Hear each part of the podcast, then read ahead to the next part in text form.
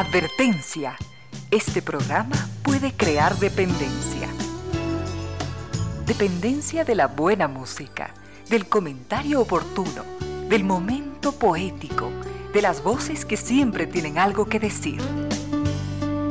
Aquí se unen la música y la palabra, con cierto sentido.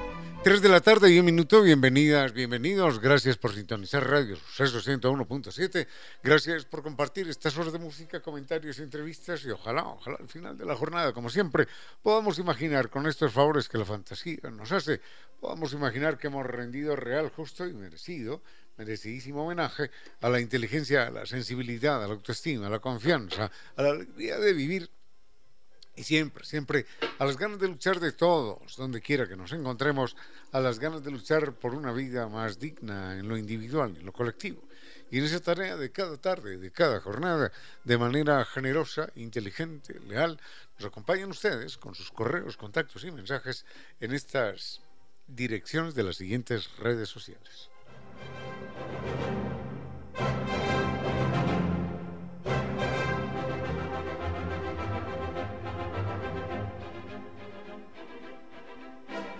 Correo electrónico de la radio es eh, sucesos arroba radio, sucesos.fm. Mi correo electrónico ramiro 10 arroba 477, al contrario, ramiro 10 477 arroba gmail.com. Mi Facebook, con cierto sentido, es eh, al frente en controles del doctor Vinicio Soria, dispuesto a entregarnos estupenda música. Y llegamos hasta ustedes gracias a la presencia de estas destacadas empresas e instituciones que creen que la radio, en medio de nuestras humanas e inevitables limitaciones, la radio puede y debe llegar siempre con calidad y calidez.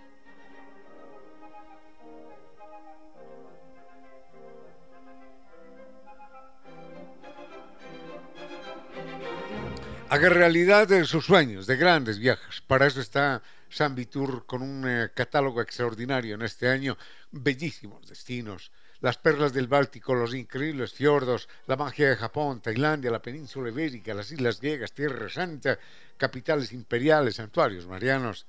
Esto, esto es parte de algo más grande que incluye Italia, Jordania, Israel, Dubái, Egipto, Grecia, con Turquía para volver a ver. Así que Recuerden que hay planes de financiamiento muy confortables, muy cómodos, muy elásticos. Puede reservar hoy su cupo y empezar a soñar y a viajar. Así que su salida siempre con guía acompañante desde Quito y garantía de 13 años. Esa es la experiencia de Tours. Recuerden, puede consultar su catálogo allí en Naciones Unidas y Veracruz o llamando al 600-2040. Recuerde, San Tours cumple con sus sueños porque San Tours siempre lo acompaña.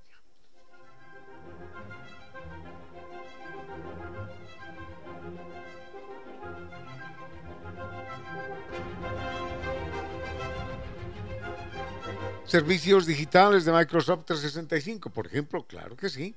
Ser más productivo con OneDrive de 6 teras es posible porque le permite almacenamiento en la nube, mantener licencias originales Microsoft en los dispositivos y realizar llamadas internacionales por Skype y mucho más. Contrate Microsoft 365 y páguelo en la misma factura de su servicio de Internet. Consulte en www.netlife.es o llame al 31, 39 20.000. NetLife, mucho más que Internet.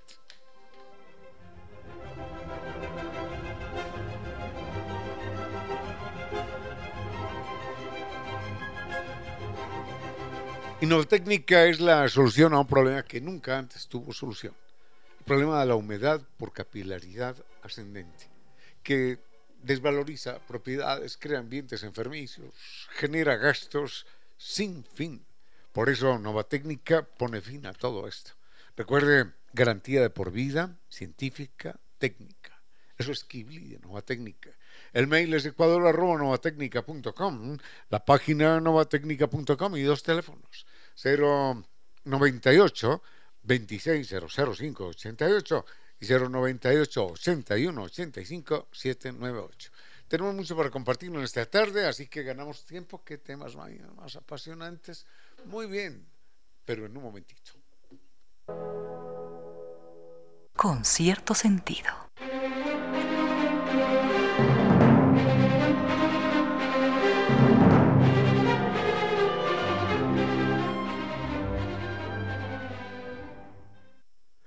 Llegan de vez en cuando preguntas sobre esta parte del mundo que no conocemos, que no conocemos ni, ni físicamente ni, ni teóricamente. Nos preguntan sobre el imperio persa con alguna, con alguna frecuencia. Hay dos libros, uno que se llama El fuego persa y otro que se llama Irán. Eh, ninguno de los dos los he leído completos. Quiero señalar esto. He leído fragmentos y lo que puedo decir de los persas es eh, muy poco. Diría que lo que puedo decir de los persas lo sé más a partir de los griegos, que eran sus enemigos eh, tradicionales. Lo cierto es que en la antigüedad eh, esa parte del mundo estuvo dividida entre dos imperios que se peleaban la hegemonía. El imperio, el imperio persa, y he cometido un error diciendo el otro imperio, el otro imperio no, es que Grecia nunca fue un imperio. Grecia fue una sumatoria más o menos atomizada de, mm, de ciudades-estado y nunca pudieron conformarse como se conformó, por ejemplo, el imperio romano después. Digamos entonces que entre algunas ciudades-estados griegas y los persas hubo, eh, y el impersa hubo una permanente hostilidad. Y, y nos han llegado hasta nosotros los, las visiones, las opiniones, los conceptos de los griegos acerca de los persas. Por supuesto, todo lo que nos llegaba de los persas a partir de los griegos era mala prensa, los griegos decían el látigo brutal que domina la vida de los persas. Es un pueblo que, que impone la pena de muerte. Los griegos también la imponían. Recordemos a Sócrates, para poner un solo ejemplo. Así que los griegos eran sus, sus enemigos eh, de, de, siglos y todo, todo lo que sabíamos acerca de los persas lo conocíamos a partir, eh, a partir de, los, de los griegos. El imperio persa fue un pueblo, fue un imperio verdaderamente extraordinario, no solo desde el punto de vista militar, sino ante todo desde el punto de vista cultural. Y sobre la pena de muerte era una práctica en aquel entonces. Mm, creo que, que todos los pueblos la practicaban. No creo, no creo que hubiese habido pueblos en la antigüedad exentos de la pena de muerte. Uno lee la Biblia, por ejemplo, y dice, matarás a tu vecino si trabaja el sábado matarás a tu vecino si usa eh, ropa con dos, eh, con dos tejidos distintos, lana y algodón, por ejemplo. Matarás a tu vecino si en un mismo terreno siembra dos productos diferentes. Así que matar y matar y matar era la norma en los pueblos antiguos. Y uno diría que, que qué barbaridad. Eso de la pena de muerte que uno lo puede señalar como algo del pasado, se mantiene todavía en nuestros tiempos. Basta mirar la pena de muerte en Estados Unidos, en China, en, los países árabes también, en países africanos. En Cuba existe la pena de muerte también. En fin, lo que son maltratos y pena de muerte deberían ser parte de la historia del pasado, también de nuestro país. Y en nuestro país, aunque no existe la pena de muerte, existe una aberración muy indigna, que es la, la llamada justicia indígena, que primero no tiene nada de justicia. Maltratar y torturar a una persona saltando por encima de la Constitución y la Declaración Universal de los Derechos del Hombre no tiene nada, absolutamente nada de justicia. Y en segundo lugar, no deja de tener gracia que lo llamen indígena cuando eran los castigos que les aplicaban los españoles a los indígenas para domesticarlos con cierto sentido.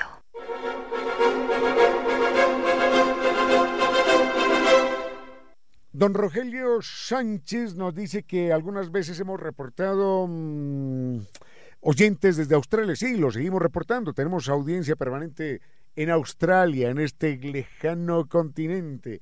Mm, y nos eh, dice que por qué nunca hemos hablado de Australia. Es que la verdad de, Australia eh, conozco muy poco, pero eh, la próxima semana podríamos avanzar en algunos datos, sobre todo lo que más me interesa de Australia es la historia de su fundación.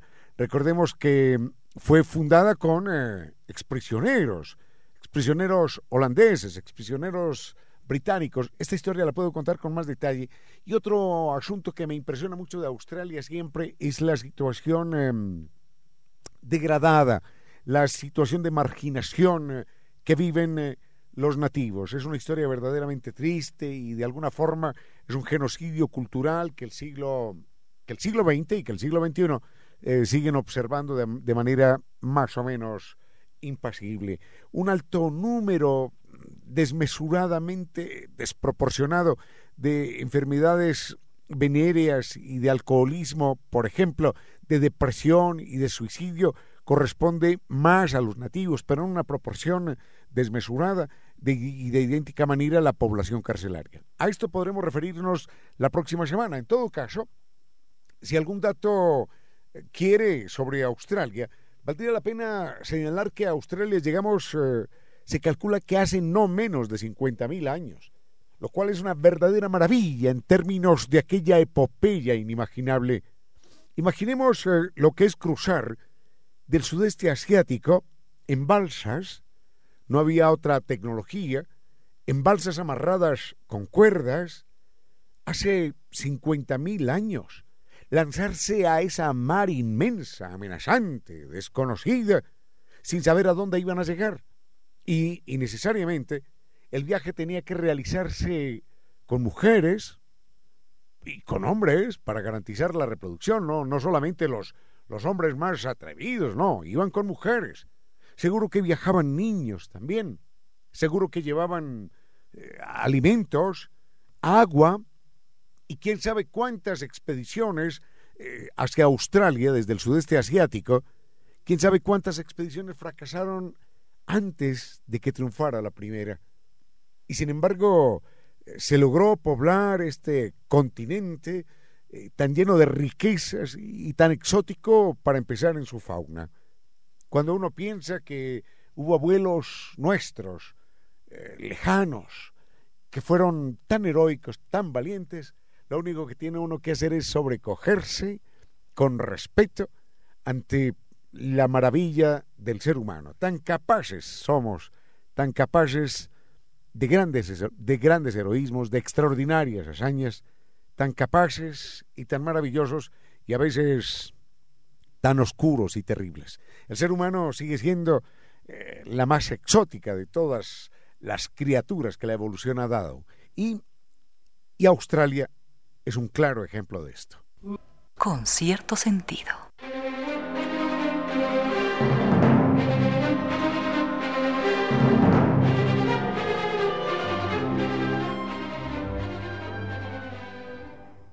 Hace un momento hablábamos acerca de Australia y recordábamos que llegamos allí hace no menos de 50.000 años. Y quién sabe cuántos intentos previos tuvimos antes de que se concretara la primera expedición eh, exitosa.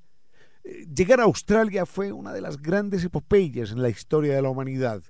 Mm, salir de África y llegar caminando a Europa y luego cruzar el Asia, bueno, y después el estrecho de Bering fue maravilloso. Pero al fin y al cabo todo esto se hizo caminando, caminando, con relativa seguridad, eh, con buenas posibilidades de supervivencia en medio de las complicaciones de aquel tiempo. Pero aventurarnos por esa mar inmensa y llegar a Australia y después llegar hasta las islas de Pascua, como lo, lo lograron muchos, es una verdadera historia monumental en la historia, en la humanidad. Hay que recordar que no iban caminando sobre agua, ni mucho menos, nadie, nadie puede caminar sobre agua. No podían cruzar ningún, ningún estrecho, nada, absolutamente nada. La distancia entre Australia y después a Isla de Pascua superaba tranquilamente los 4.000 kilómetros.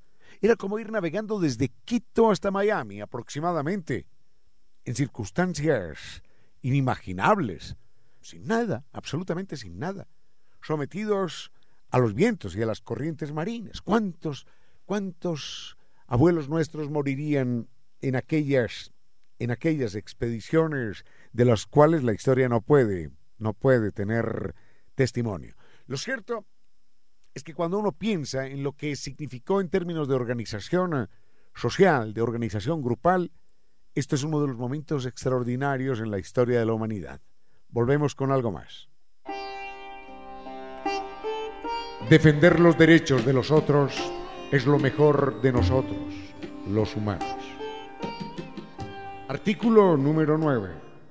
Cuando un animal es criado para la alimentación, debe ser nutrido, instalado y transportado, así como sacrificado, sin que ello resulte para él motivo de ansiedad o dolor. Declaración leída y aprobada por las Naciones Unidas y posteriormente por la UNESCO. Los otros animales, nuestros hermanos. Sigue con ustedes, Ramiro Díez. Con cierto sentido.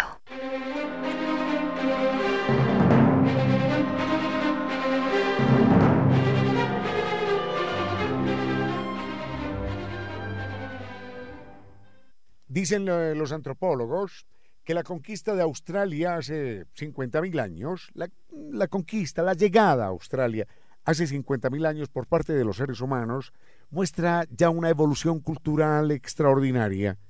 Mm, para uno hacer balsas, para amarrarlas, para haber elaborado cuerdas, para haber eh, organizado a un grupo social, para tener a un líder al cual seguir, para tener confianza, para lanzarse a lo desconocido, tiene que haber detrás de todo eso un discurso humano, un discurso social, un discurso mm, motivador que los llevó hacia lo desconocido para navegar por alta mar.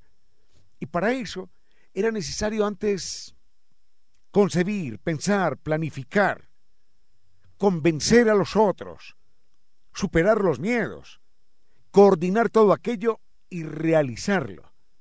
Pero por supuesto, para todo esto era necesario la ayuda del lenguaje. Era necesaria la fuerza, la pólvora de la palabra. Así que los antropólogos insisten en que hace ya 50.000 años los seres humanos teníamos un lenguaje extraordinariamente complejo que nos permitía hablar del futuro, que nos permitía eh, plantear eh, los casos hipotéticos, nos permitía buscar distintas alternativas, inclusive a nivel del lenguaje. Y esto, que es la más alta conquista del ser humano, ya está plenamente cristalizado hace 50.000 años. Y de hecho, de hecho, en Europa se encuentran símbolos eh, pictográficos desde hace 40.000 años. Esto habla ya, obviamente, de una elaboración lingüística que incluye la abstracción. Cuando uno hace un signo, cuando hace un símbolo que resume un concepto, es porque el cerebro está funcionando maravillosamente bien en términos de análisis y de capacidad de síntesis. Esto fue Australia hace 50.000 años y Europa hace por lo menos 40.000. Con cierto sentido.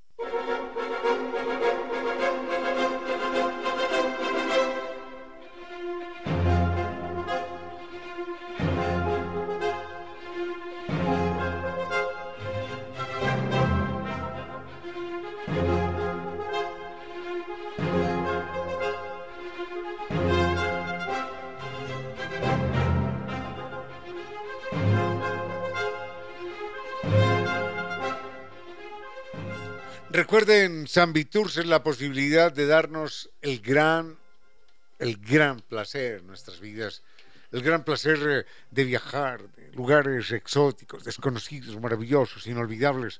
En este año, por ejemplo, San Vitur ofrece las perlas del Báltico, los fiordos increíbles, la magia de Japón, de Tailandia, la península ibérica y las islas griegas, Tierra Santa, capitales imperiales o santuarios marianos. Y a eso súmele Dubái, Egipto, Israel, Jordania, Grecia, con Turquía, por ejemplo, para volver a ver. Esto es, esto es empezar a viajar, empezar a soñar, empezar a disfrutar. Cada salida es con guía acompañante desde Quito. Y a San Tours lo, lo sustentan 13 años de experiencia, de garantía. Puede consultar con ellos con su catálogo de viajes en Naciones Unidas y Veracruz frente a la sede de jubilados del IES, en la página sanvitours.com o llamando al 600-2040. Recuerde que San Viturs cumple con sus sueños porque San Viturs siempre lo acompaña.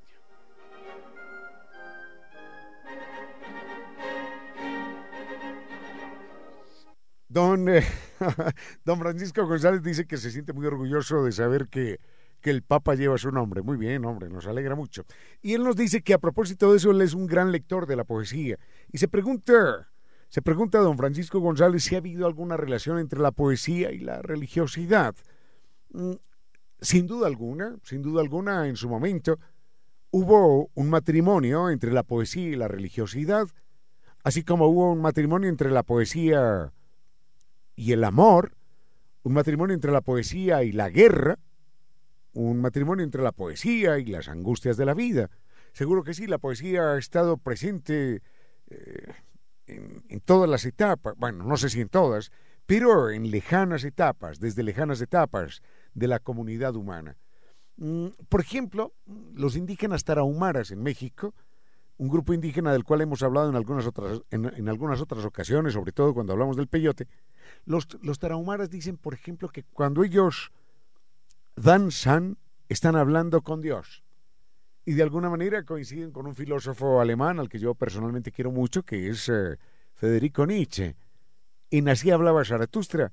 Federico Nietzsche, eh, que era ateo, y por supuesto hace que Zaratustra, su personaje principal, eh, plantee esa posición ante la vida, dice, yo no podría creer cuando alguien le habla de Dios y le explica lo que es Dios, Zaratustra dice, yo no podría creer en un Dios a no ser que supiera reír y supiera danzar.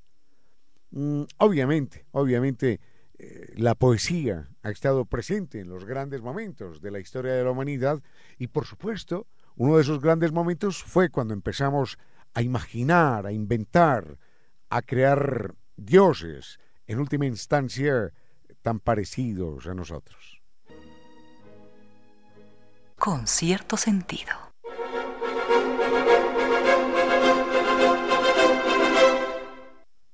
Hacíamos referencia, estoy recordando algo, lo leí en algún libro de, de mitologías africanas, hacíamos referencia a, la religiosidad y a la poesía. Y recuerdo recuerdo un pueblo sudafricano que se llama los Amazulus o, o Amazules. No sé si son Amazulos o Amazules.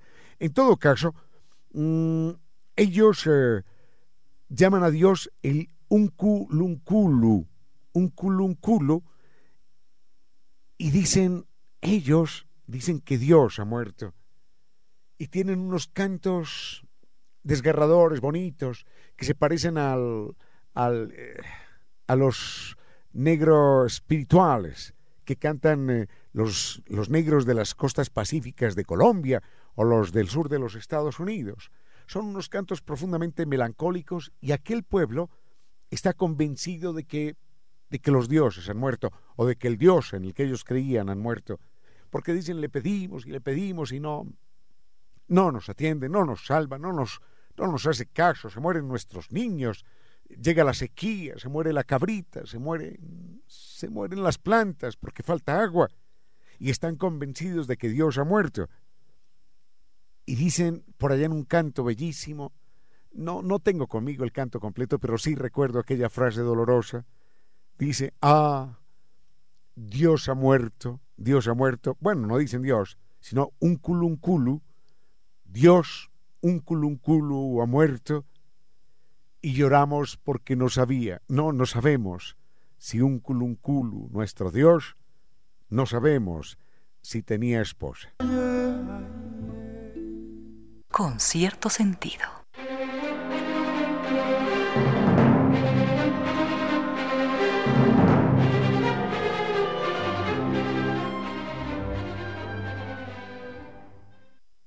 Nos quedamos en África un momentito, porque estaba recordando también algo acerca de otros pueblos que creen que Dios ha muerto. No solamente los amazules o amazulos en, Sudáfrica, sino también eh, los pigmeos. Los pigmeos tienen unos cantos en los que repiten que Dios, Dios ha muerto cuando viajó río arriba y nos abandonó porque ni siquiera él sabía que iba a morir. En todo caso, eh, estas expresiones que hablan del dolor y de la desesperanza humana ante la orfandad cósmica eh, lo hacen lo hacen de una manera poética. Y esto confirma lo que nuestro muy apreciado oyente, don Francisco, señala. La poesía, la poesía y la religiosidad han estado, han estado presentes en la historia de los pueblos. Quizás la poesía, bueno, ha estado presente, ya decíamos, no solo con la religiosidad, sino con los grandes acontecimientos. Pero quizás, quizás ha habido una época marcadamente antipoética es la nuestra. Creo que nuestra época es la época más antipoética, la época más pragmática, más dura, más insensible. Pero esa, esa es otra historia. Unos consejos comerciales y regresamos con cierto sentido. A esta hora, recuerde que ayudar al que lo necesita no solo es parte del deber, sino de la felicidad. 15 horas, 58 minutos. Hay un París que se conoce en las novelas del siglo XIX. Una ciudad medieval de callejuelas estrechas, retorcidas y oscuras, con una atmósfera irrespirable. Ese París de casuchas apiñadas que se estrujan unas contra otras, en las que apenas entra el sol, es un lugar no solo de novelas, sino de lugares de la vida real en los que las sombras favorecen todo tipo de sorpresas. Ese es el París que, gracias a los escritores de antaño, por suerte todavía existe en aquella literatura. Pero hoy el mundo lo sabe, existe otro París, el de los grandes bulevares y anchurosas avenidas, el de los parques inmensos, el de la ciudad con atmósfera luminosa. Y ese cambio se le debe a dos personajes. El primero de ellos, Napoleón III, y el otro, Eugenio Hausmann, un arquitecto visionario y despiadado. Una tarde de 1852, Napoleón III llamó a Hausmann y le dijo, Quiero un París ancho y luminoso, un París lleno de parques y grandes avenidas, un París imponente al que nadie pueda olvidar, una ciudad que humille a quien la mire. Eso quiero. Pero en verdad no solo eso quería Napoleón.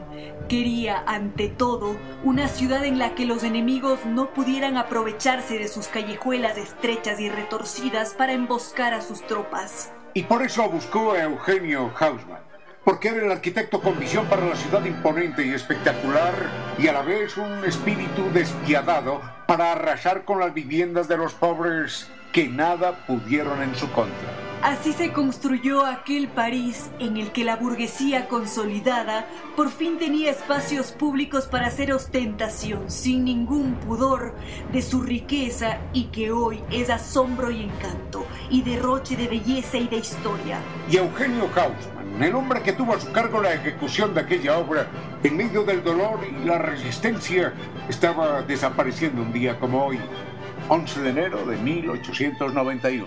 Y como dijera algún poeta, París, la ciudad como una historia de muchos ayeres y un ayer con muchas historias, lo recuerda como el arquitecto visionario y como el implacable administrador.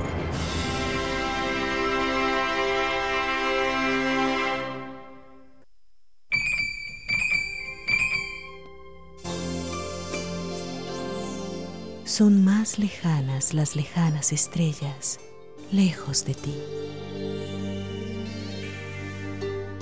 En pocas palabras, la poesía dijo,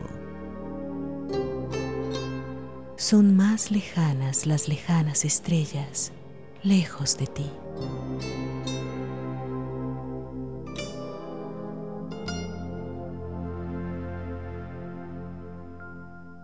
Sigue con ustedes, Ramiro Díez. Con cierto sentido.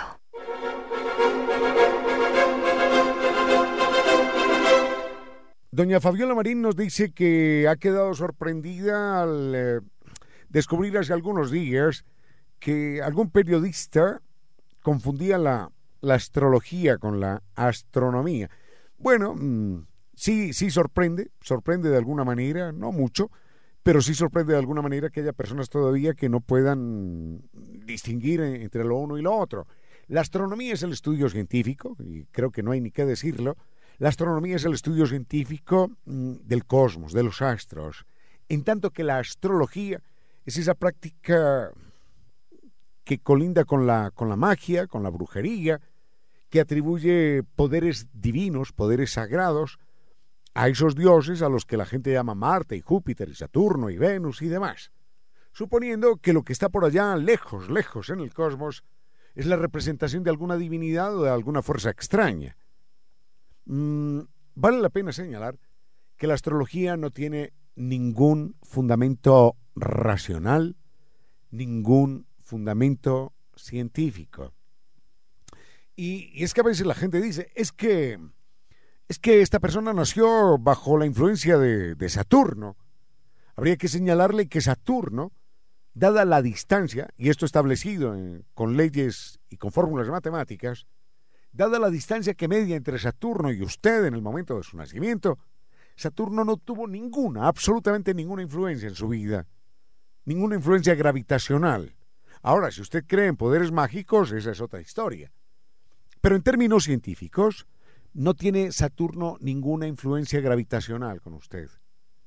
De hecho, dada la cercanía, tiene más influencia gravitacional la ropa interior del médico o de la enfermera o las zapatillas o la misma mesa en la cual usted nació, la misma camilla. Eso sí tiene más influencia desde el punto de vista gravitacional que el lejano, eh, que el imposible, que el inimaginable Saturno, que lleva ese nombre porque alguien se lo puso, pero, pero podría llamarse de cualquier otra manera y supuestamente ejercer una influencia distinta. La astrología no tiene ningún fundamento. Ah, y enseguida le hago un comentario adicional para que nos demos cuenta eh, cómo estamos de atrasados cuando pensamos que esto tiene algún fundamento. Con cierto sentido.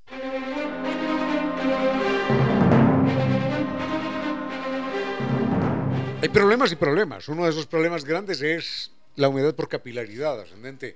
Es un problema que nunca antes, escuchen esto, no es exageración, nunca antes en la historia de la humanidad tuvo solución alguna. Paredes descascaradas, ambientes enfermizos, imagínense que hasta las pirámides de Egipto deterioradas, cuando eran refulgentes y se veían a, a cientos de kilómetros por el reflejo del sol, después terminaron ahí totalmente erosionadas porque también en el desierto existe humedad. Y el problema, si no se soluciona científicamente, no tiene solución. En su casa, imagínense el daño que puede hacer en su departamento, en su propiedad. Así que consulte con la ciencia, consulte con la técnica, consulte con quien sabe, consulte con Kibli de Nueva Técnica. Garantía científica, garantía de por vida. Recuerde ahorros de gastos y problemas de salud y demás. El mail es ecuador.novatecnica.com, la página novatecnica.com y dos teléfonos. 098 2600588 y 098 81 85 798.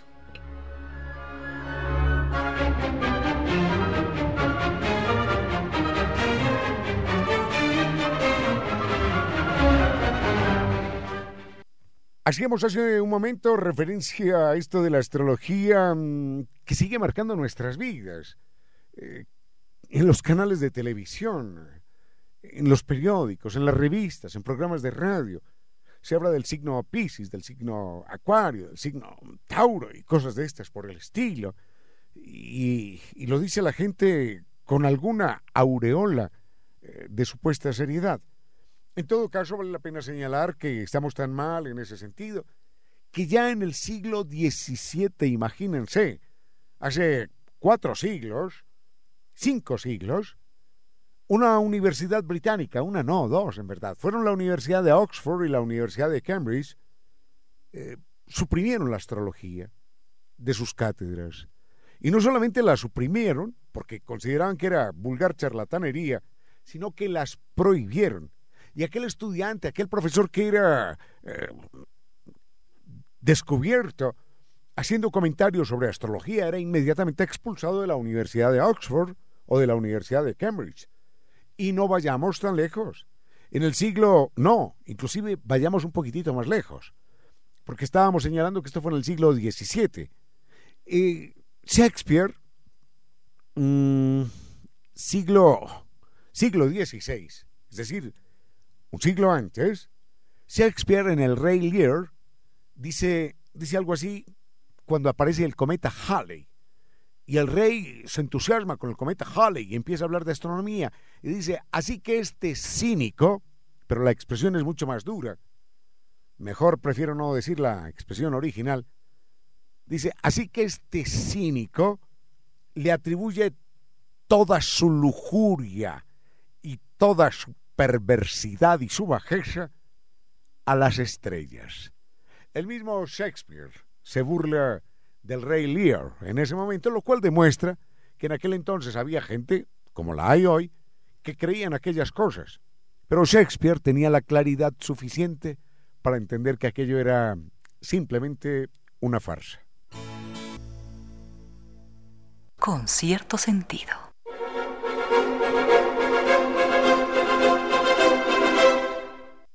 ¿Cuántos eh, periódicos, cuántas revistas, cuántos programas, cuántos canales de televisión em, dedican un espacio a la astrología? Uf, en esos programas de variedades, en esos programas de farándula, en esos programas light, y en las columnas de los periódicos y revistas se observa eso. Eh, signo tal, signo tal, signo tal, con el horóscopo X y el horóscopo Y.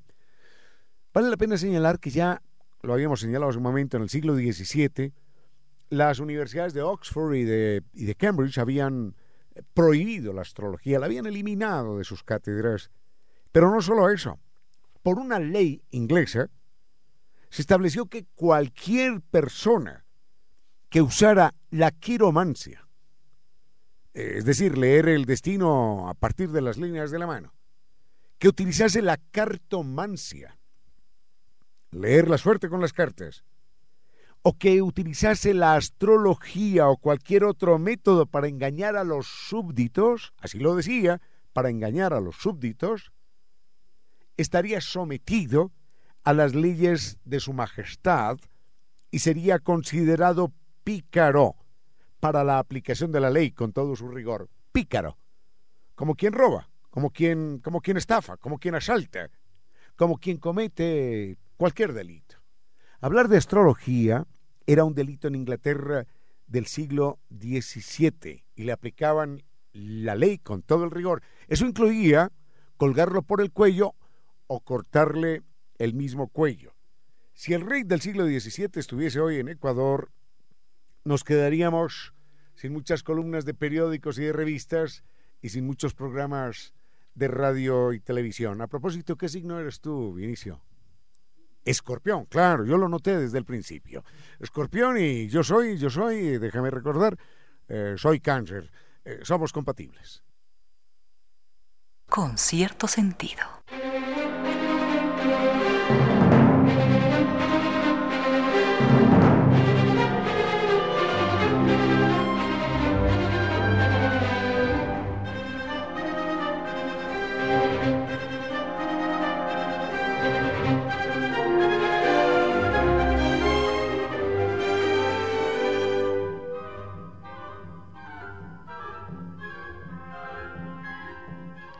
Rápidamente el tema de la astrología versus el tema de la astronomía. Hay que entender que, dado que no teníamos muchos elementos de carácter científico, la astrología, como eventual campo del conocimiento, antecede a la astronomía.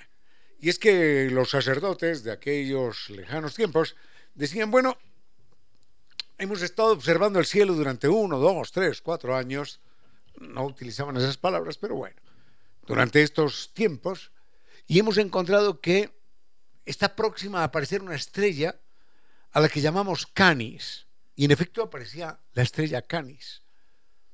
Y decía, con la estrella Canis siempre hay calor. Por eso decimos un calor canicular. Claro que con los fríos de Quito nada que hablar. Pero bueno, en todo caso, empezaron a sentir, a descubrir los sacerdotes que eran capaces de pronosticar algunos periodos astronómicos concordantes con algunos fenómenos terrenales nuestros.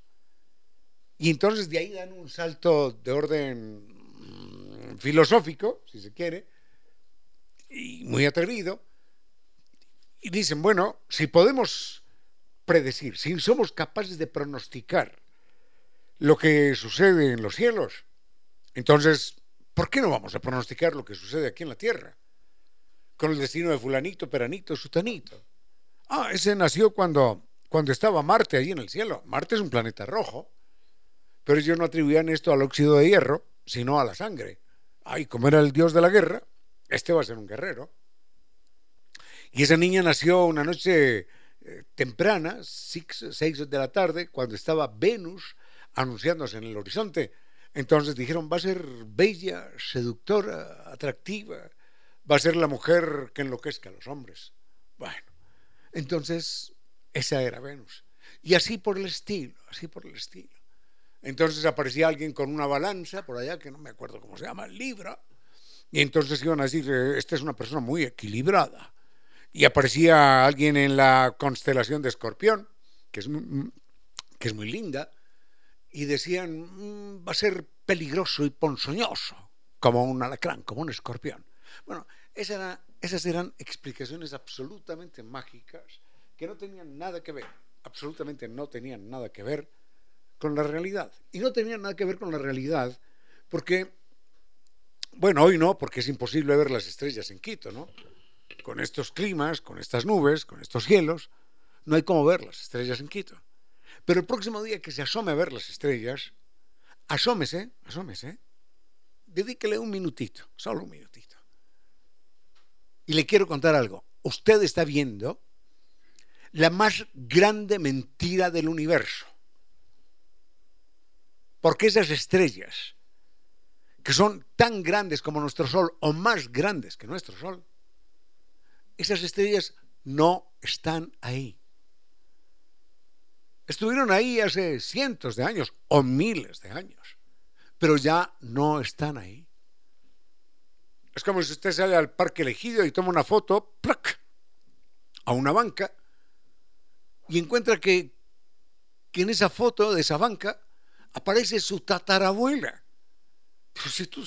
por favor, su tatarabuela ya no existe en el siglo, en el siglo XX. ¿Por qué? ¿Por qué? ¿Por qué aparece ahí? Bueno, es un fenómeno óptico. Lo mismo pasa con las estrellas. Las estrellas ya no están ahí. De hecho, los seres humanos nos preguntamos por el viaje en el tiempo. ¿Cómo que el viaje? ¿Cómo que el viaje en el tiempo? ¿Y cómo que nos preguntamos por eso? Si no es salir, lo único que hay que hacer es salir y mirar a la noche. Y estamos viendo el pasado. Mire la galaxia de Andrómeda, que es perfectamente distinguible. Esa galaxia, da risa, ¿no? Esa galaxia estuvo ahí hace dos millones y medio de años. Ya no está, ¿no? Pero ahí estuvo hace dos millones y medio de años. Y Betelgeuse, por ejemplo, estuvo ahí hace cuatro mil años. Cuatro mil años. Y así por el estilo. Y bueno, y todo, todo, todo en el cosmos le mueve a uno el piso, por las distancias, por las escalas, por los tiempos, por esa sensación de absoluta pequeñez y de absurda soberbia del ser humano. Ay, me pongo a hablar de astronomía y me emociono. Vayamos con música y volvemos.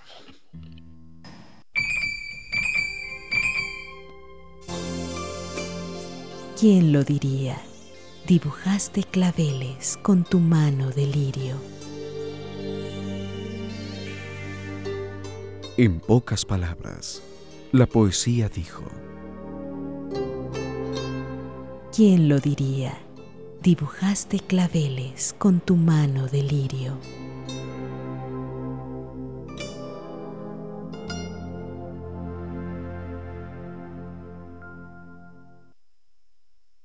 con cierto sentido.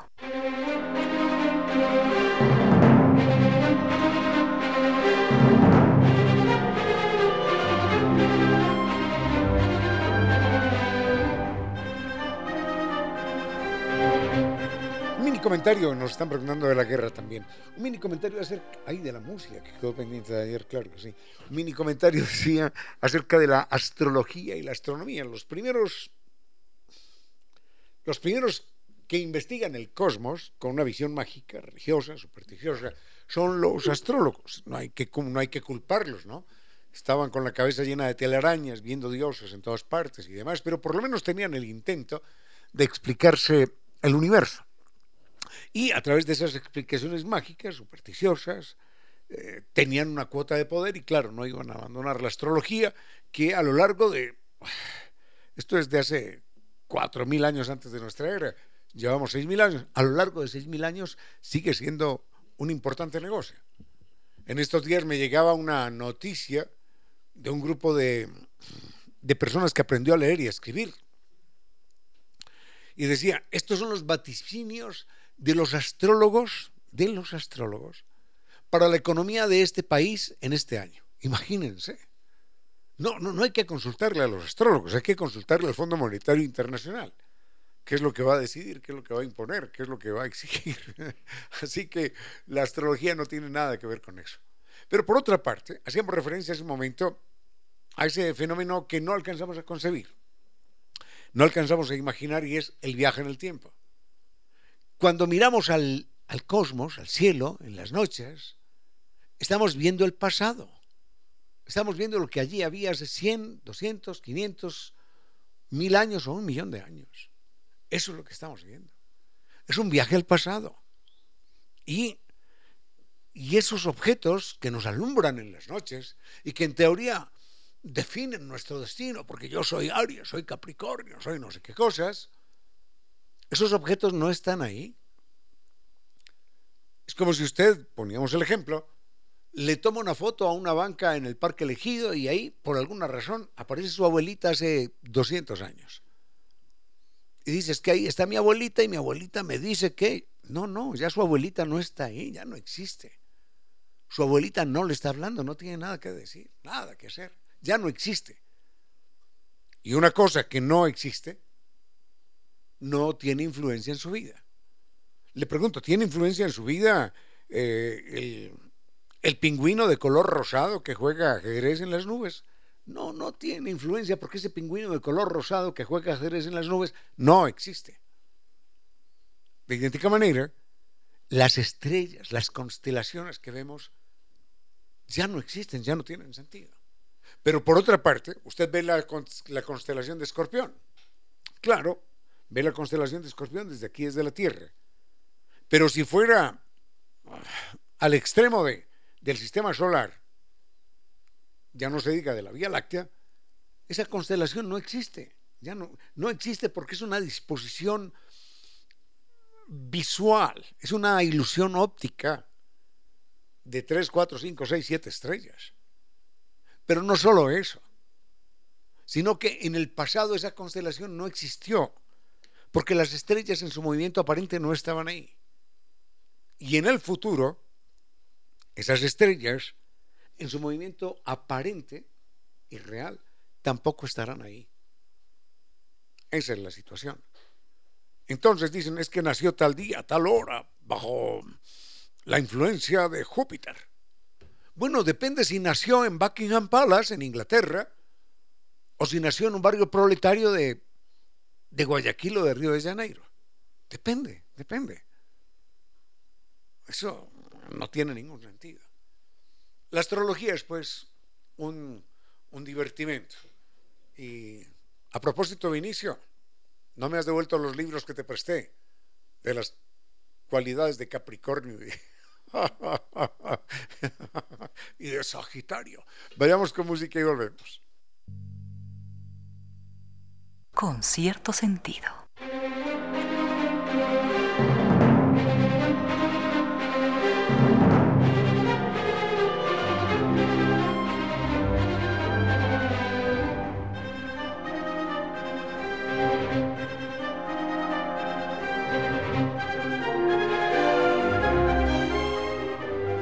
Se nos están quedando una serie de temas pendientes, pero volvamos con esto de la astronomía que es de lo que a mí me gusta hablar, la astrología no, no, tiene, no tiene ningún sentido, ningún sustento.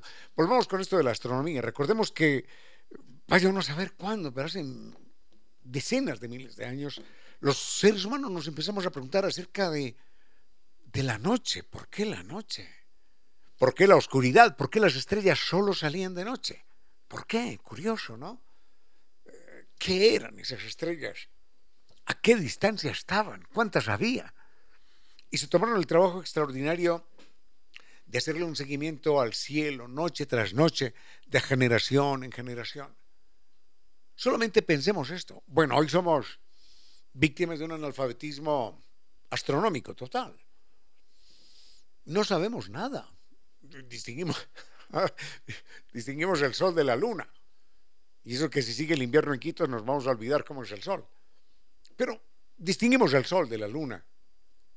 Hay quien descubre, hay quien distingue Marte, Venus, Júpiter, por allá alguno. Saturno menos que menos.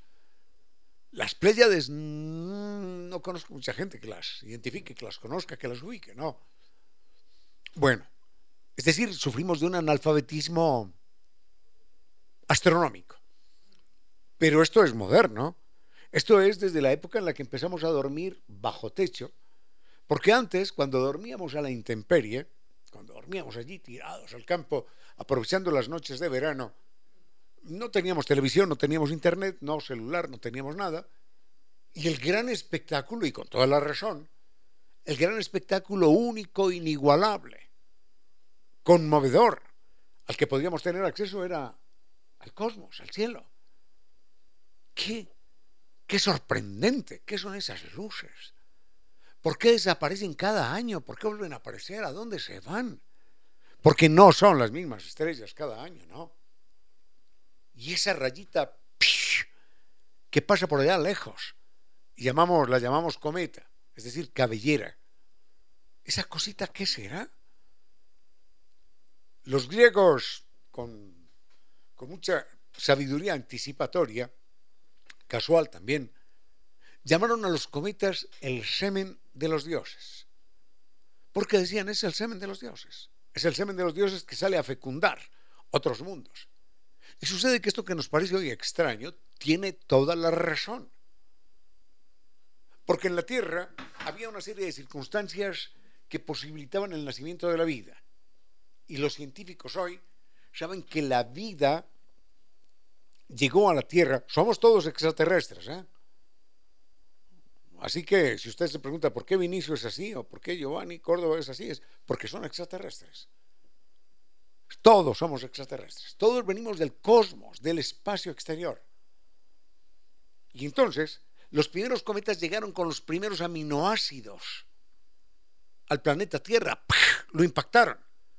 Cayeron en el mar y allí se formó un caldo de cultivo que con las radiaciones solares, con la temperatura, con la cercanía al Sol, dio origen a esto que no respetamos, que se llama vida. Los cometas, pues, decían los griegos, son el semen de los dioses. Esa rayita blanca, en medio de la oscuridad de la noche, surcando el cosmos infinito, decían eso, poéticamente. Y tenían toda la razón.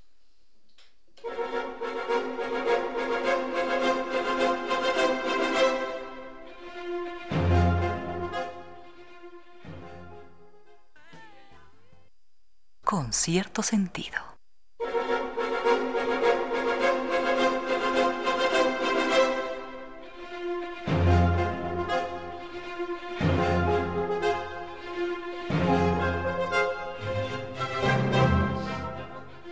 Deberíamos aprovechar la posición privilegiada, la situación privilegiada que tenemos en Quito, estar en la mitad del mundo. De aquí vemos constelaciones que los habitantes del norte del planeta no pueden ver. Vemos constelaciones que los habitantes del sur del planeta no pueden ver. Tenemos, tenemos un panorama extraordinario y nunca miramos al cielo. Cuando levantamos la mirada es para ver si el semáforo cambió de rojo a verde. Solamente para eso. Pero nadie, a nadie se le ocurre hoy salir a mirar el cielo y preguntarse, ¿y esa estrella cómo se llama? ¿Será una estrella? ¿Será un planeta? ¿A qué distancia está? Las Pléyades, ¿qué son las Pléyades? Las Pléyades, por ejemplo, son los que tienen buen ojo, dicen son siete estrellitas. Inclusive ya aparecen en alguna obra de Shakespeare, por allá reseñadas.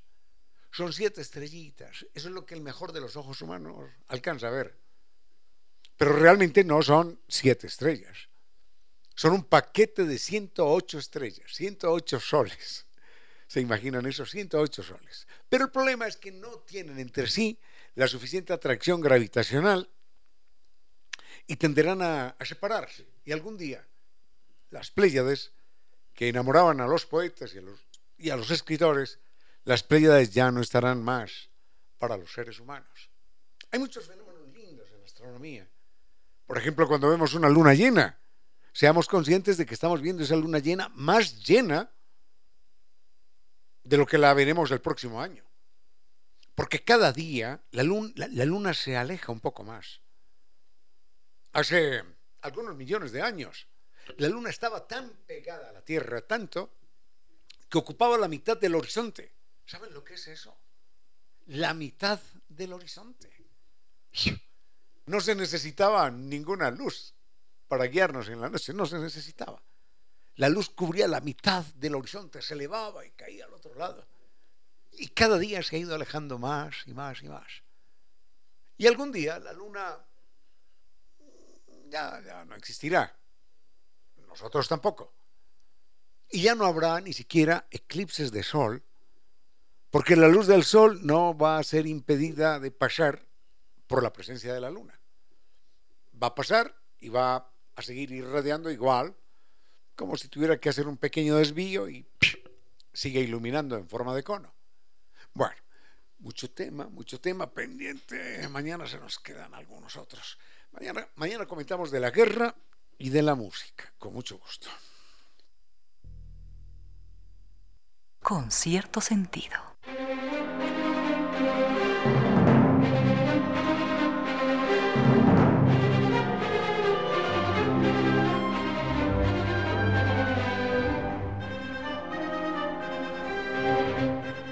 Fue todo por hoy en esta tarde friolenta, lluviosa en Quito. ¿Cuándo será que se acaba esta temporada tan dura?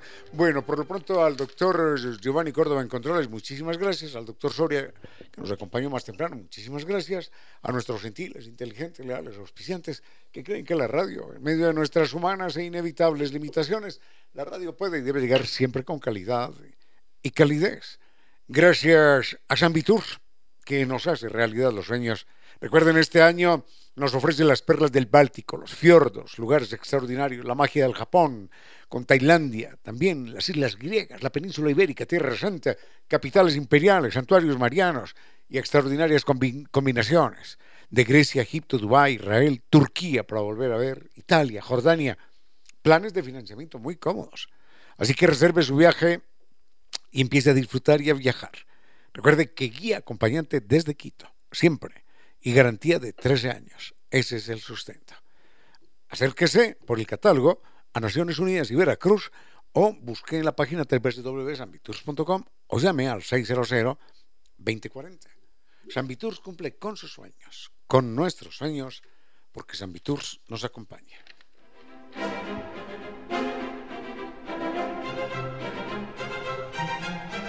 Microsoft 365 significa ser más productivo con OneDrive de 6 teras de almacenamiento en la nube y mantener licencias originales Microsoft en los dispositivos. Además, realizar llamadas internacionales por Skype y mucho más.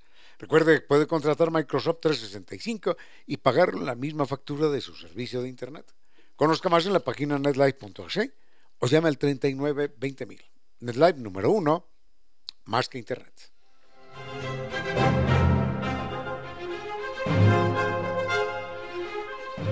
Y problemas de humedad por capilaridad ascendente, no, no es justo que usted los tenga. No es justo que desvaloricen su propiedad, no es justo que creen ambientes enfermizos, no es justo que le generen gastos. Recuerde que la solución es científica, técnica y con garantía de por vida. Garantía de por vida, ¿eh? Eso lo entrega Kibli de Nova Técnica. El mail es ecuador.novatecnica.com, la página novatecnica.com y dos teléfonos, 098 2600588 y 098 81 85 798.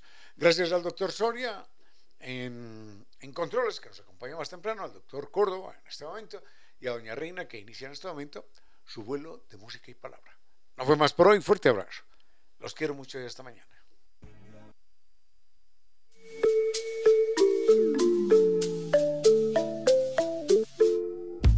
Y ahora, bienvenidos a un vuelo de música y palabra. Bienvenidos a este espacio con cierto sentido, con Reina Victoria Díaz, para que disfruten de un vuelo de, música, y palabra.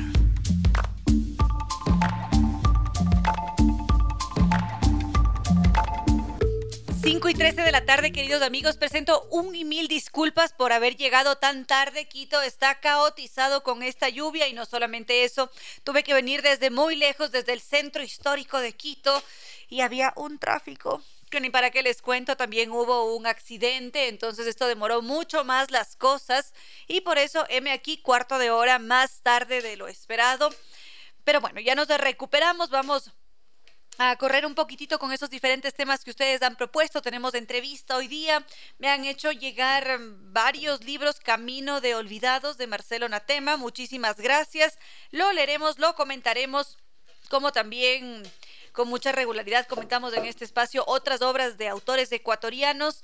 Para esta semana igual, prepárense, hay un reel em, con una recomendación lectora. Al frente en controles está el doctor Córdoba que nos va a entregar una muy buena selección musical. ¿Estamos listos, doctor Córdoba?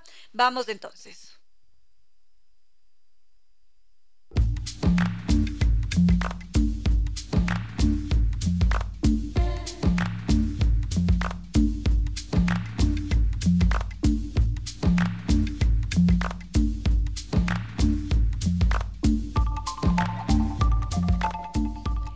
Esta tarde lluviosa, porque sé que muchos de ustedes tienen mucho frío, me han dicho que ya no saben qué hacer, que esto es algo nunca antes experimentado.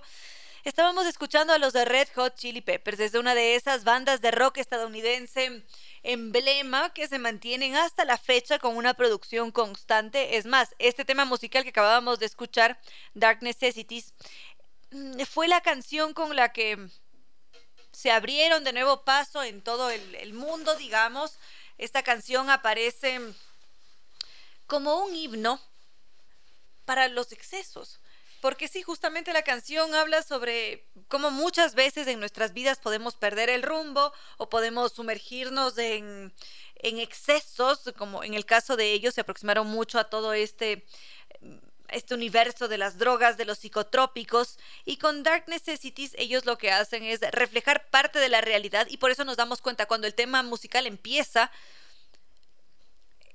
el, el, beat y toda la sinfonía, la armonía de sonidos nos hacen pensar en un remolino, en algo que está bastante ajetreado, revoloteando, tiene allí muchísima fuerza y luego se distiende y se calma porque más adelante llega precisamente la calma.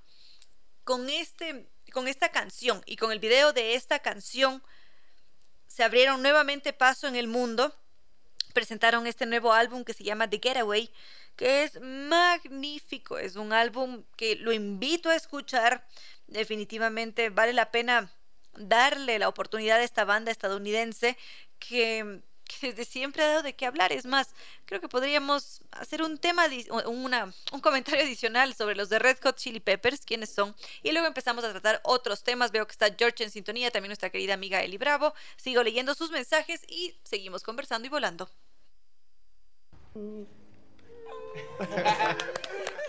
Sigamos con el programa de esta tarde, queridos amigos. Sé que algunos están transportando allí en medio del tráfico, la lluvia. Espero que este vuelo sea muy placentero para todos ustedes. Hace un momento había hecho referencia a una de esas grandes, grandes bandas del rock contemporáneo, los de Red Hot Chili Peppers. Escuchábamos un tema musical que forma parte del nuevo álbum que sacaron este, este año, precisamente en junio. Y no, este año ya no, en 2022, en junio, ya estamos en 2023 por ahí me perdí en el tiempo, pero en todo caso, lo que me gustaría mencionar sobre esta banda en particular y sobre este álbum en preciso es que la banda fue terriblemente criticada porque dijeron que ya no eran lo que fueron en su momento, que ya no era tan emocionante escucharlos porque actuaron de forma distinta. Ellos siempre han sido muy ligados al rock, no sé si podemos llamarlo puro, pero sí muy ligados al rock con una esencia muy marcada, muy clara. Y en esta ocasión, con este álbum, que es el número 11, ellos ya dejan ver un tinte un poco más popero, entran también con algo de funk, es un material distinto al que se le ha conocido a lo largo de toda su trayectoria y esto generó algo de, de incomodidad entre las personas que han seguido a esta banda, porque la banda es muy buena, pero quizás muchos de sus oyentes se quedaron con esa onda nostálgica del rock, con que sea muy, muy marcado, para algunos puro, y por eso molestó tanto este nuevo álbum. Pero si es que lo escuchamos con detenimiento, si es que le damos una oportunidad a esos diferentes temas musicales que han sido creados después de cinco años de haber estado fuera del mercado musical, tal vez la perspectiva cambie. Y allí está clarísimo cómo muchas veces es difícil romper con, un estilo que nos ha caracterizado. En este caso, los de Red Hot Chili Peppers siempre ligados al rock y cuando de repente intentan innovar, meterle algo de funk, de pop, empiezan a ser terriblemente criticados. Entonces, allí queda esa cuestión para ustedes, queridos amigos. Vamos a ir con algo más de música y continuamos. Ayer había estado conversando con ustedes a través de redes sociales, como lo hago en este preciso momento con Pablo Hinojosa, que me envía una fotografía, está en el tráfico justamente transportándose de un sitio a otro, y hablábamos sobre el cortejo que hacen para encantar, para cautivar a una persona. Algunos me decían, le recito largos poemas de Shakespeare. Esto lo dijo una muy querida amiga de este espacio. Otros me decían, no, yo me la llevo a comer unas empanaditas. Otros me decían chocolates, que no se hace. Y luego de eso, habíamos empezado a hablar sobre la falta de interés sexual en el Japón y cómo esto afecta a toda su población. Y ya que nos hemos centrado en esos temas, porque justamente me escribió también Francisco Rengel a hacer una pregunta sobre el mismo tema, pero ya con, con otra mirada, está como muchas veces nuestros ciclos hormonales particulares de cada persona influyen también en el interés sexual me gustaría empezar por el interés sexual en las mujeres. Pero, queridos amigos, me informan que nuestro entrevistado de hoy ya está aquí. Entonces, vamos a quedarnos con el tema en mente. No se olviden, si es que quieren escribir, comentar a lo largo de la entrevista sobre este mismo tema, ustedes ya saben, están allí las redes sociales, Facebook con cierto sentido, Twitter arroba Reina Victoria DZ, Instagram arroba Reina Victoria 10, lo mismo para TikTok. Así conversamos después de recibir a nuestro entrevistado de hoy. A esta hora, recuerde que es una locura amar, a no ser que se ame con locura. 17 horas, 36 minutos.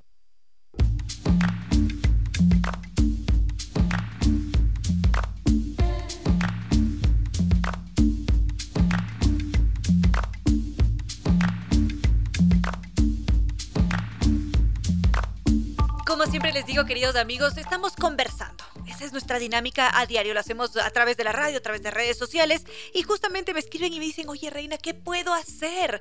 Tengo ganas de hacer alguna actividad cultural a lo largo de estos días antes del fin de semana. ¿Qué me recomiendas? Y pensando, pensando, a ver, hay muchas actividades en desarrollo. Hay algunas que son espléndidas y una en particular, Archipiélago Indivisible. ¿Cómo perderse de esa experiencia que está allí en el Ichimbía? Y cosa más bella, justamente hoy día me escribe Joa Sánchez, me hace esta pregunta y resulta que nosotros nos sentamos hoy en este espacio para conversar sobre archipiélago indivisible con una personalidad, escuchen esto, con José Araujo, José Antonio Figueroa Pérez. Él ha hecho estudios culturales latinoamericanos y literatura hispanoamericana. Es, es PhD en antropología social. Es profesor e investigador en la Universidad Central, es miembro de la Comisión Científica, ha sido vicerrector académico de la Universidad Central del Ecuador, becario, ha dado más de una cátedra aquí en el Ecuador y en el resto del mundo y es uno de los pilares, una de esas figuras que ha hecho posible esta exposición en el Ichimbía. Así que bienvenido a este espacio y por favor permítanos conocer más sobre Archipiélago Indivisible. Bueno, eh, Reina Victoria, primero gracias por invitarnos a, tu programa y por la posibilidad de hablar justamente de, esta propuesta, que es una propuesta, yo diría, una propuesta holística, un poco global. Realmente ahí encontramos eh, eh, artes escénicas, encontramos visualidad, hay un trabajo muy fuerte en torno al tema del sonido, de la visualidad en términos tecnológicos, Eh, entonces, realmente, eh, y por otro lado, también la muestra intenta involucrar al, público, pero la verdad es que no intenta involucrarlo desde estas perspectivas un poco facilistas y posmodernas de, del simple juego, sino también un poco que le coloca al, público en unas situaciones de, cuestionarse, de cuestionamiento. A mí me, ha resultado, eh, por ejemplo, eh, bastante interesante. Yo ayer estuve con un, con un, grupo de mis estudiantes de la Facultad de Artes de la, de, la Universidad Central. Yo dicto investigación ahí en, la Facultad de Artes. Y bueno, ellos entran, van viendo cada uno de los, de los escenarios que se desarrolla y luego se quedan un poco pensando quiénes todos y cada uno de estos personajes. Estamos hablando de más de, de 100 personajes eh, que representan la historia cultural, política, eh, social latinoamericana. Y a la vez también la exposición eh, visibiliza el desconocimiento profundo que tenemos sobre nuestra propia historia y sobre nuestra propia cultura latinoamericana. ¿no? Es decir, que Archipiélago Indivisible aparece mm, por una parte como un homenaje y al mismo tiempo es una herramienta poderosa de educación, porque si bien es cierto, podemos habitar el país, pero esto no necesariamente es sinónimo de conocer nuestra propia historia. Sí, exactamente. Eh, sobre todo que, digamos, hay como dentro de la distribución del conocimiento y del conocimiento de la cultura y de la historia social, hay como grandes inequidades. Por un lado, como que la, el conocimiento global, el conocimiento universal está muy centrado realmente en el norte global, en lo que es Europa y lo que es Estados Unidos. Es decir, en términos generales hay un profundo desconocimiento del sur global. Eh, hay también mucha gente que está convencida de que en el sur global los intelectuales, los políticos, etc., solamente somos unos repetidores de lo que se hace en el norte global, lo cual es una visión absolutamente estereotipada y lo que hace es contribuir efectivamente a esa invisibilización y a ese desconocimiento. lo, que hacemos en, el archipiélago, eh, a ver, yo le digo, decía a mis estudiantes justamente ayer un concepto, un criterio que se puede utilizar para el archipiélago, que es una especie de esquizocronía, llamémoslo así, que se puede jugar con el tiempo, no hay una sucesión del tiempo, sino que tú te encuentras en escenas en las cuales eh, hay eh, gente que corresponde a distintas temporalidades y están ahí. Son como estaciones. Son, sí, son exactamente, son cuatro grandes estaciones y además luego hay una, un gran encuentro eh, general, ¿no es cierto? Y hay también una, estación intermedia que es como una especie de, parada que hacen las, audiencias, ¿no? En esas, en esas estaciones hay temáticas eh, eh, principales, pero, pero digamos a través del el juego y de la crítica, ¿no es cierto? A través del juego y, de un poco de la, de la, crítica política también. Nos hemos dado, bueno, el arte también permite una cosa que creo que no las permiten otras miradas, es el jugar justamente con eh, el tiempo, jugar con el espacio y, y nos permitimos eh, ciertas libertades ofrecidas por el arte, pero por otro lado lo, interesante aquí es que están sustentadas en una rigurosa investigación de corte histórico, cultural y etnográfico, por decirlo así. Suena a una tarea bastante titánica sí, la, verdad que estos sí, elementos. Sí, mm. Porque está la política. Sí. Y cuando está presente la política y la crítica y al mismo tiempo la educación y la historia y el tiempo, podríamos perdernos. ¿Cómo han conseguido integrar esos diferentes, diferentes elementos para que tengan un sentido y una narrativa que sea agradable para el espectador? Exacto. En términos narrativos, digamos, hay un eje que es interesante, que es el que le conduce al, al, espectador, al público, que está generado por una abuela y su nieta, por una señora mayor y su nieta, eh, que hablan en términos generacionales sobre qué es esto del archipiélago indivisible, y terminan diciendo, bueno, esto es una invitación, ¿no es cierto? Entonces ellas entran eh, eh, y la, primera escena es muy interesante porque además nos conecta directamente con el, evento que es el evento suscitador del archipiélago, que son dos grandes sucesos que ocurrieron en el año inmediatamente anterior, que es por un lado la celebración del bicentenario, ¿cierto? De la, de la, de la independencia, en la cual el Ecuador y Quito especialmente, la batalla de Pichincha, cumplió un rol absolutamente importante.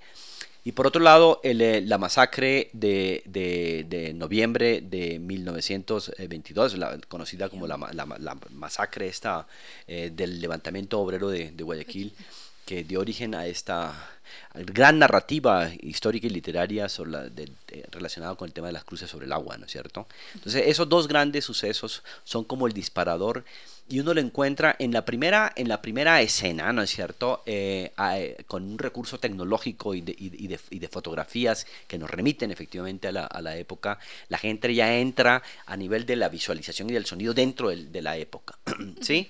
Y nos va llamando entonces la atención ese, ese, ese carácter, digámoslo así, como conflictivo, ¿no es cierto? Dramático de la historia cultural y política latinoamericana. Ya eh, ahí entras, ¿no es cierto?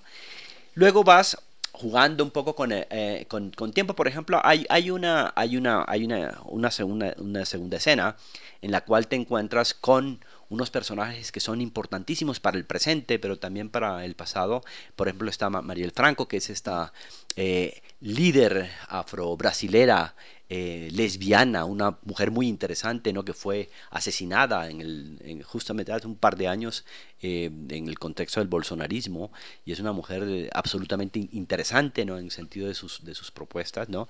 Ella, por ejemplo, dialoga con, con una figura que es tremendamente desconocida y tremendamente importante en la historia latinoamericana, que es Toussaint Louverture, que es ni más ni menos que el gran líder de la independencia haitiana, eh, ese, ese gran evento, ¿no es cierto?, que fue la, la, revolución haitiana, que significó no solamente la independencia con respecto a Francia, sino también la liberación de los esclavos, y que eh, ha sido absolutamente invisibilizado en la historia política global.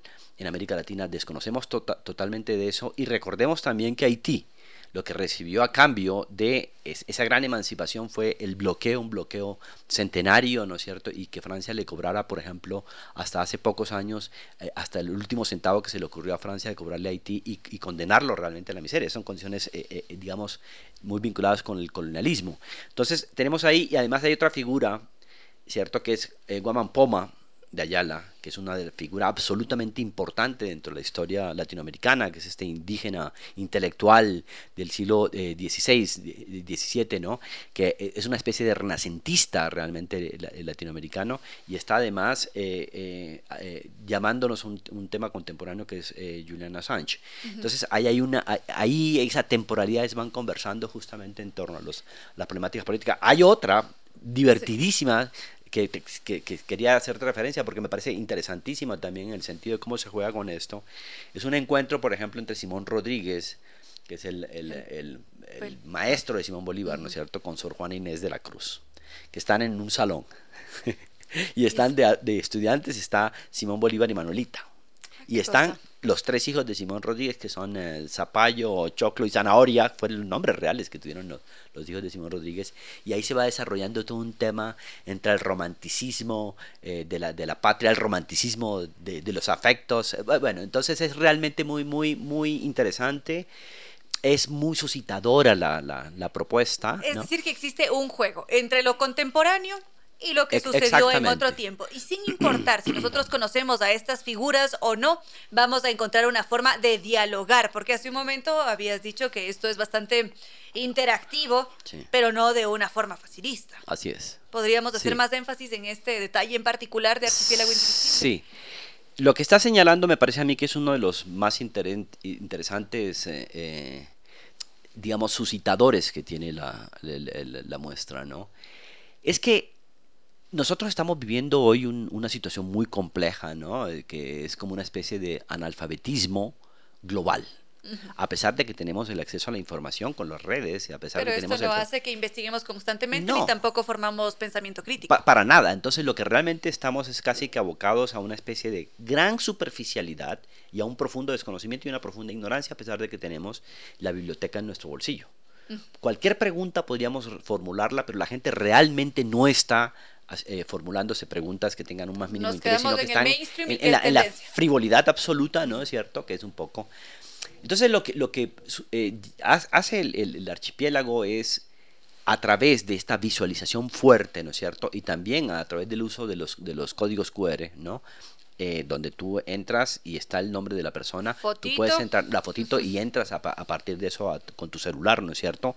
Y vas conociendo. Y hemos, eh, estamos discutiendo de la necesidad de, incluso de incorporar más información pero no información en el sentido de, de que vas a leerte 20 páginas, sino links que te remitan, por ejemplo, a datos biográficos, a datos políticos de la gente a, la que... que hay que saber para comprender. exactamente, porque yo creo que el gran reto que tenemos nosotros en este momento, nosotros tenemos en este momento, un, a, mí me parece que el siglo XXI, siglo final del siglo XX y siglo XXI es muy parecido realmente a la transición entre el siglo XV, XVI, ¿cierto?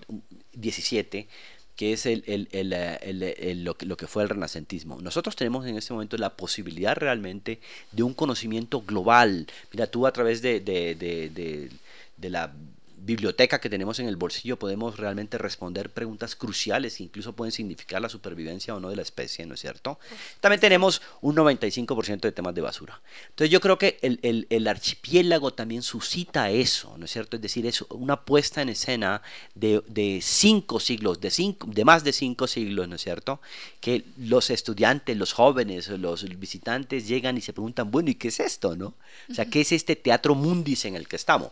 Y yo creo que es una especie eh, o sea, el archipiélago es también un poco una respuesta, creo yo, a, ese tipo justamente de, demandas culturales, intelectuales de una época que puede ser neorrenacentista o puede ser neomedieval, porque estamos también a puertas de, una neofeudalización. Es muy posible que volvamos realmente a un, a un neofeudalismo.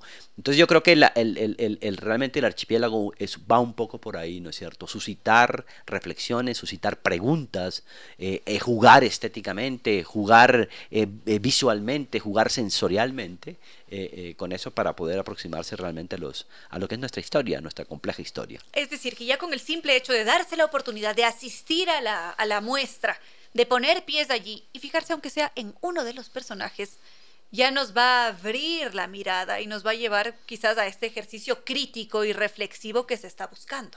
Es sí, eso. Sí, a mí me parece, por ejemplo, que podría ser interesante para los, hablando del tema de la didáctica y de la pedagogía y esto, podría ser interesante, por ejemplo, para profesores de historia, profesores de estética, profesores de cultura, profesores de antropología, etcétera, si van con sus estudiantes y eh, hacen con los, eh, con los con ellos el juego, por ejemplo, bueno, a ver, tienes el código QR, por favor, métete con unos 10 personajes de estos y luego conversamos. Conversamos sobre esos personajes, pero eh, eh, sobre todo desde la perspectiva que lo está haciendo el archipiélago, que es que son personajes del presente. O sea, porque lo que hacemos con esta esquizocronía del tiempo es mostrar que el, que el pasado no es un tema del pasado, que el pasado está aquí ¿cierto? Es decir, la, presentificación de esos personajes eh, eh, nos hace caer en cuenta efectivamente de que el pasado no es algo remoto por allá, sino que son preguntas que están igual aquí, ¿no? El pasado siempre va a explicar nuestro presente y, va, a definir el futuro. Sí, así es. Ah, ah, sobre eso ahí también hemos jugado un poco porque hemos incorporado también ciertos conceptos del tiempo, por ejemplo, el tiempo andino, que es el tiempo que nos, nos dice, por ejemplo, que el pasado está adelante que el futuro está atrás. Entonces es, interesante porque hay diferentes conceptos del tiempo que también están en cierto sentido en nuestra vida, ¿no? Por supuesto que sí. A ver, la invitación, porque se nos va terminando el tiempo, entonces la invitación para disfrutar de esta distinta muestra. Sí, el, eh, el archipiélago está abierto de, de, lunes, de martes a domingo. Está abierto de martes a domingo. Eh, es, es, hay visitas guiadas, ¿no? Las visitas guiadas están desde las 9 de la mañana hasta las 2 de la tarde, ¿sí? Luego hay una visita abierta, o sea, ya la gente puede ir a, las exposiciones entre las 2 y las 4 de la tarde. Es totalmente libre totalmente gratis. Eh, evidentemente esto ha sido auspiciado eh, eh, tanto por, por, el municipio, bueno, tiene unos auspicios, ¿no? Y es interesante que vayan las familias enteras, o sea, que vayan estudiantes con, bueno, profesores con sus estudiantes, que vaya gente de todas las edades, porque además es un poco eso, es decir, es una muestra que busca interpelar a un público amplio, ¿sí? Y como, y como te decía, digamos, efectivamente tiene un nivel de complejidad, pero por otro lado tiene un nivel de atracción, ¿sí? Entonces es eso, o sea, porque estamos tratando de jugar, atraer, sin olvidar que efectivamente detrás de toda esta, nuestra historia existen niveles de complejidad grandes, ¿no? Así que a darse la oportunidad a conocernos más. Muchísimas gracias, doctor. Muchísimas. Por estado en este espacio. bueno, muchísimas gracias, eh, Reina Victoria, por, por, por, haberme permitido conversar contigo Siempre un rato. bienvenido, que nos visite Muchísimas más gracias. por favor. vale, gracias. Queridos amigos, qué triste, pero se nos va a quedar el tema allí, allí en pausa, porque ya tenemos que cerrar el programa de hoy. Por acá me dice Edison Burbano que les debo 15 minutos y la media hora de ayer que nos cortaron. Evidentemente tenemos allí un retraso enorme. Entonces el interés sexual de las mujeres va a tener que quedarse en pausa para mañana. Muchísimas gracias por estar siempre presentes, por además acoger las diferentes propuestas musicales que se hacen en este espacio. Justamente Edison Burbano dice que vivan los de Red Hot Chili Peppers, que vivan en efecto. Gracias a Julián Sánchez Leiva que se ha sumado a la sintonía de hoy, Pablo Hinojosa, Daniel Montero, cada uno de ustedes que hace que este vuelo se eleve siempre. Mil y un gracias por estar en contacto a través de redes sociales, Facebook con cierto sentido, Twitter arroba Reina Victoria DZ, Instagram y TikTok arroba Reina Victoria 10. Al frente en controles estuvo el doctor Córdoba que nos ha entregado una estupenda selección musical y ya con esto queridos amigos no me queda más que decirles que no fue más por hoy, que los quiero mucho y que mañana jueves volvemos a volar.